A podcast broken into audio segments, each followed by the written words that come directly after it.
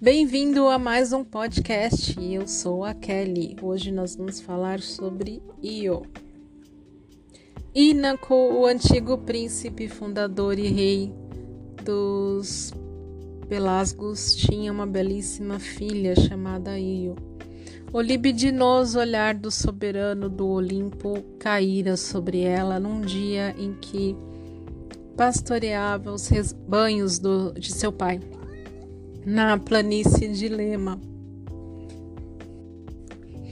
Zeus a amava, tomou a forma humana e começou a seduzi-la com adulações tentadoras. Ó oh, donzela, feliz será aquele que vier a possuí-la. Mas nenhum mortal é digno de você, que bem merece ser a noiva do maior dos deuses. Pois saiba que eu sou Zeus. Não fuja de mim, o calor do meio-dia está ardente, venha comigo a sombra de, da mata nos convida. Por que ficar se torturando no calor do dia? Não tema entrar na floresta escura. Eu vou protegê-la, eu, o Deus que impunha o cetro dos céus e que lança os raios sobre a terra. Porém, a donzela fugiu tão rápido quanto era capaz e teria escapado se o Deus não tivesse abusado de seu poder, envolvendo toda a terra em profunda escuridão. A fugitiva foi rodeada por uma espessa neblina e, logo vendo-se impedida de avançar, parou, temendo bater em algum rochedo ou cair em algum rio. Foi assim que a infeliz Io caiu nas mãos do Deus. Era a mãe dos deuses Havia tempos que estava acostumada com a infidelidade de seu marido. Ela afastara-se de seu amor, voltando-se para o das filhas dos semideuses e dos mortais.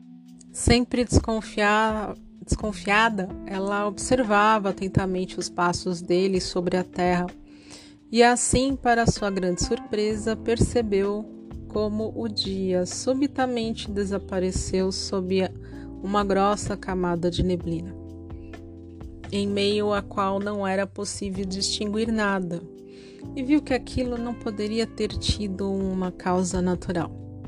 Era então lembrou-se de seu marido infiel. Procurou-o por todo o limpo e não o encontrou. Se eu não estiver totalmente enganada, disse ela furiosa, Estou sendo novamente traída por meu marido. Envolta numa nuvem, desceu para a terra e ordenou à neblina que ocultava o sedutor e sua vítima que desaparecesse. Zeus já suspeitava da chegada de sua esposa e, para salvar sua amada da vingança dela, rapidamente transformou a bela filha de Inaco numa linda e branca vaca. Mas também nesta forma a graciosa donzela continuava linda. Era que logo percebeu a astúcia do marido, elogiou o belo animal e, fingindo nada saber, perguntou a quem a vaca pertencia e de que rebanho era. Naquela emergência, Zeus recorreu a uma mentira, afirmando que a vaca era descendente da terra era deu-se por satisfeita com a explicação, mas pediu que o marido lhe desse de presente o belo animal. O que o enganador enganado poderia fazer? Se lhe entregasse a vaca, perderia sua amada. Se a recusasse, despertaria as suspeitas da esposa, que certamente haveria de vingar-se cruelmente da infeliz. Então decidiu abdicar por um momento da donzela, entregando a esposa à radiante vaca. Aparentemente satisfeita com o presente, era a uma corda em torno do pescoço do belo animal, levando em triunfo a infeliz. Em seguida procurou Argos, o filho de Arestor, um monstro que lhe parecia especialmente adequado para esse serviço. Argos tinha cem olhos, na cabeça dos quais sempre só dois se fechavam quando ele estava cansado, enquanto os demais permaneciam vigilantes. O monstro foi designado por Hera como vigia do pobre da pobre Io. para que seu marido Zeus não pudesse raptar a amada que lhe fora arrancada. Sob seus cem olhos e o poderia pastar. Durante o dia, numa abundante pastagem, mas Argos permanecia o tempo todo perto dela, vigiando. Tinha diante dos olhos, até mesmo quando lhes, lhe dava as costas. Mas quando o sol se punha, ele a trancafiava, atando-lhe o pescoço com pesadas correntes. Ervas amargas e folhas de árvores eram o seu alimento. Seu leito era o chão duro, sequer coberto de folhas. E ela bebia água de poças lamacentas. E eu esquecia com frequência que já não era um ser humano. Para suplicar piedade, queria estender os braços a Argos, mas então se lembrava de que já não tinha braços. Queria fazer-lhe súplicas tocantes, mas de sua boca saía um mugido que a assustava. Porém, Argos não permanecia com ela sempre no mesmo local, fazendo com que Io mudasse frequentemente de lugar. Era queria afastá-la do marido, por isso seu vigia percorria as terras com ela. E foi assim que ela chegou à sua antiga cidade natal, às margens do rio, onde durante sua infância tantas vezes brincara. Foi então que ela viu pela primeira vez sua imagem na água. Quando a cabeça de animal com chifres a olhou da água, ela recuou, horrorizada. Cheia de saudades, buscou aproximar-se de suas irmãs. De seu pai Ínaco, contudo, eles não a reconheceram. Ínaco acariciou o belo animal, oferecendo-lhe folhas arrancadas de um arbusto. Agradecida, o lambeu-lhe a mão, cobrindo-a de beijos e lágrimas. Mas o velho não tinha ideia de quem era aquela que ele acariciava e que também o acariciava. Por fim, Io, cujo espírito não fora alterado com a transformação, teve um pensamento salvador. Começou a desenhar letras com os cascos, chamando assim a atenção do pai, que logo leu na terra que tinha à sua frente a sua própria filha. Pobre de mim! exclamou o velho, abraçando o pescoço de sua infeliz filha. É assim que tenho que reencontrar você depois de procurá-la por todas as terras. Pobre de mim, estava sofrendo menos enquanto a procurava do que agora, quando a encontrei. Você permanece calada, não é capaz de me dizer nenhuma palavra de consolo? Só consegue me responder com mugido? Que tolo sou! Pensava em como fazer para encontrar-lhe um marido digno, só pensava na tocha matrimonial e no casamento. Porém, agora você é parte de um rebanho, mas Argos, o cruel vigia, não deixou que o pai continuasse com seus lamentos, puxou Io e levou-a embora dali. Galgou então o pico de uma montanha e, com seus cem olhos atentos, olhava em todas as direções. Zeus já não conseguia suportar os sofrimentos da donzela. Chamou seu filho Hermes e ordenou-lhe empregar a sua astúcia Hermes apanhou seu cetro sonífero, abandonou o palácio de seu pai e dirigiu-se à terra. Ali, chegando, tirou o chapéu e as asas, ficando só com o bastão. Parecia um pastor. Chamou cabras para junto de si e conduziu-as a pastagens distantes, onde Io pastava vigiada por Argos. Apanhou então uma flauta de pastor chamada pelos gregos de siringe, e começou a tocar de maneira encantadora, como nenhum pastor mortal era capaz. Argos alegrou-se com aquele som agradável, ergueu-se de seu lugar sobre o morro e exclamou: Seja bem-vindo, seja você quem for, ó tocador de flauta. Venha descansar aqui perto de mim, neste morro. Não há em nenhuma parte grama mais opulenta para o gado do que aqui, e veja que sombra agradável estas árvores oferecem. Hermes lhe agradeceu, subiu o morro e sentou-se ao lado do vigia.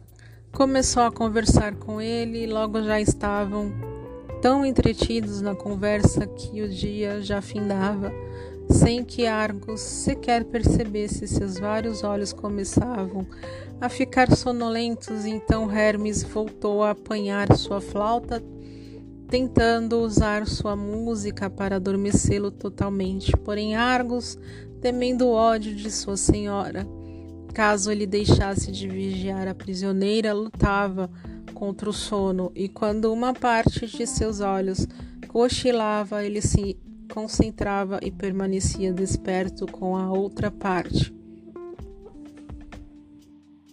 Como a flauta de tubo só tinha sido inventada recentemente, ele perguntou sobre a origem daquele instrumento. Conto-lhe com prazer, disse Hermes, se nesta hora tão tardia você ainda tiver paciência para me ouvir.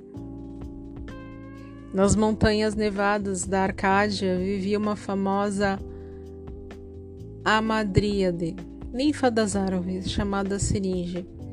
Os deuses da floresta e os sátiros estavam encantados com a sua beleza e a perseguiam. Havia tempo cortejando-a, ela, porém, sempre conseguia escapar-lhes. Ela queria evitar o casamento e queria permanecer solteira, assim como Artemis, com quem partilhava o amor pela caça. Por fim, o poderoso deus Pá, Deus Pan, desculpa, numa de suas expedições por aquelas florestas, viu a ninfa aproximou-se dela e lhe pediu a mão, impetuosamente orgulhoso de sua alta posição. Mas a ninfa o desprezou, como aos outros, e fugiu dele. Atravessando estepes desertas, por fim ela chegou às águas mansas do rio Ladon. Mas o rio era fundo demais para que ela pudesse atravessá-lo. Ela então invocou sua protetora, a deusa Artemis, pedindo-lhe que se apiedasse dela. Mas enquanto isso acontecia, o deus chegou voando e abraçou a ninfa que, que esperava na margem do rio. Como ele se assustou ao ver que tinha nas mãos apenas uma vara de junco, seus suspiros dolorosos eram amplificados e transformados por aquele tubo. E o encanto desse som agradável consolou o Deus logrado. Pois bem, ninfa metamorfoseada, exclamou ele, com nova alegria também a nossa ligação será indissolúvel. E da vara de junco cortou vários tubos de comprimentos diferentes, colocando-os uns aos outros com cera, e chamou a flauta de doces sons com o nome da querida Amadríade. E desde então a flauta dos pastores se chama seringe. Enquanto contava essa história, Hermes mantinha os olhos fixados no monstro de cem olhos Ainda não tinha terminado a história quando viu que os olhos do monstro se fechavam, um depois do outro, e por fim todos tinham mergulhado num sono profundo. O mensageiro dos deuses então baixou o tom da voz, tocou com seu bastão mágico, uma depois da outra, as cem pálpebras fechadas, reforçando assim o entorpecimento. Então, enquanto Argos estava mergulhado num sono profundo, Hermes agarrou apressadamente a sua espada, escondida sob seu manto de pastor, e lhe perfurou o pescoço. E eu estava liberta. É verdade que permanecera em forma de vaca, mas livre, correu fugindo dali. Porém, o que se passara na terra não escapara da vista de Hera.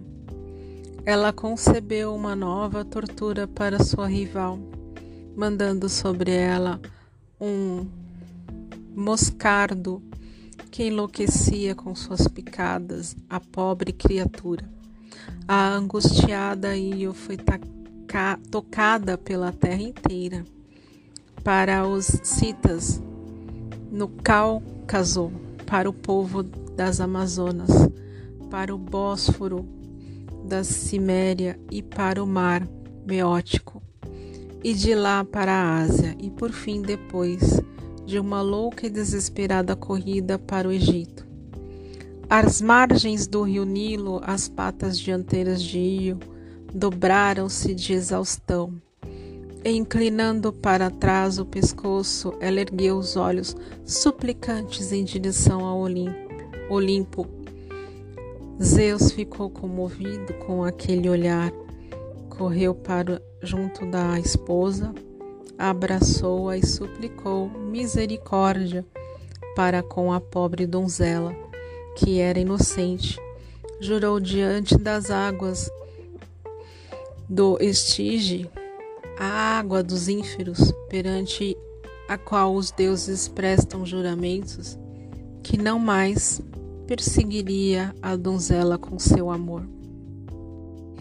Ao mesmo tempo, era ouvir os lamentos súplices da vaca que se erguiam em direção ao Olimpo. Então a mãe dos deuses deixou-se convencer e permitiu que seu marido restituísse aí o corpo humano. Zeus correu para junto do Nilo, afagou as costas da vaca com a mão, e o que aconteceu então foi um milagre. Os pelos desapareceram do corpo do animal, os chifres sumiram, os olhos se estreitaram, a boca escondeu, encolheu-se, transformando-se em lábios. Ombros e mãos reapareceram, e os cascos desapareceram. A única coisa que restou da vaca foi o seu belo alvor. Em sua forma original, Io levantou-se do chão, erguendo-se em toda a sua beleza às margens do Nilo e o deu à luz Épafo, filho de Zeus.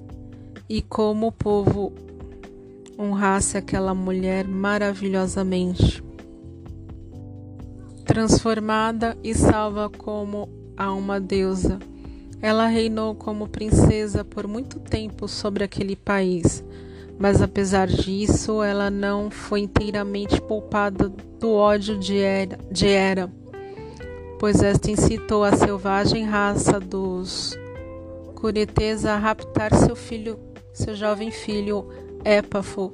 Então Io foi obrigada a empreender uma nova migração para procur procurá-lo. Por fim, depois que Zeus fulminou os curetes com seu raio, ela reencontrou o filho que lhe fora raptado na fronteira da Etiópia.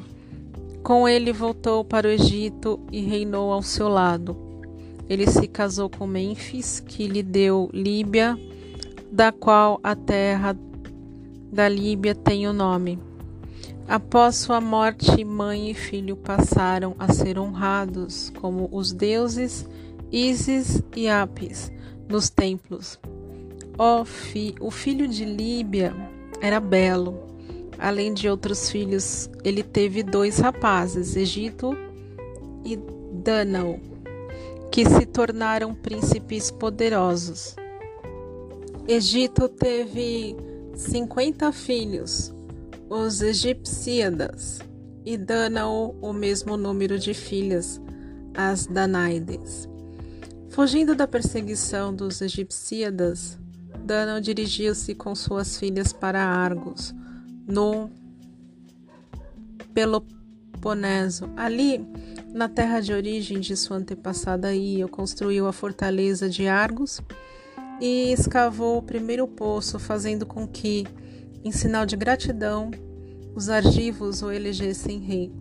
Mas pouco depois vieram os 50 filhos de Egito para cortejar as Danaides por causa de suas riquezas. Dana o deu o seu consentimento, mas na noite seguinte à do casamento, as Danaides, incitadas por ele, mataram os maridos. Só um, Linceu, foi poupado por sua carinhosa esposa e per Irpenestra. Mas as assassinas, depois de sua morte, foram punidas nos ínferos pelo crime que cometeram sendo condenadas a carregar água eternamente num barril furado. Eu fico por aqui. Até a próxima história. Um abraço e até mais. Entrou por uma porta, saiu pela outra. Quem souber que conte outra. Um abraço. Gente, eu preciso comentar, mas que história triste, hein? Não deu. Eu, eu, eu falei, não vou comentar, mas, gente, foi tragédia atrás de tragédia. Muito triste. Um abraço. Até mais.